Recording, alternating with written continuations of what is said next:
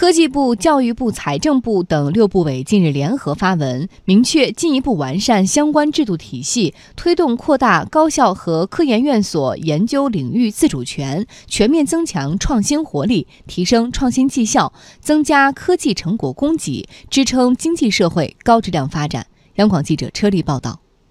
意见指出。主管部门要按照权责立效相统一和分类评价原则，减少过程管理，突出创新、结果和实际导向。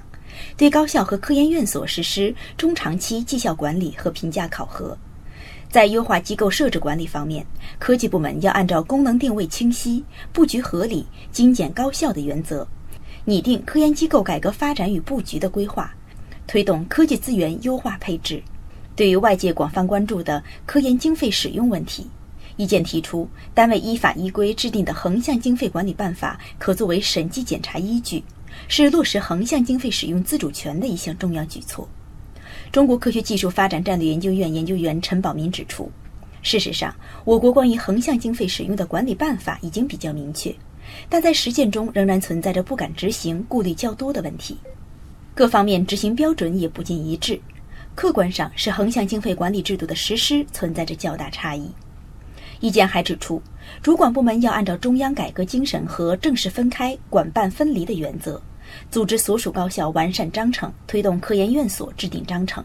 科学确定不同类型单位的职能定位和权力责任边界。科技部副部长李萌此前提到，以信任为前提，在尊重科研人员的主体地位，按照科研活动的规律来改进科研管理的方式，特别是坚持刀口向内。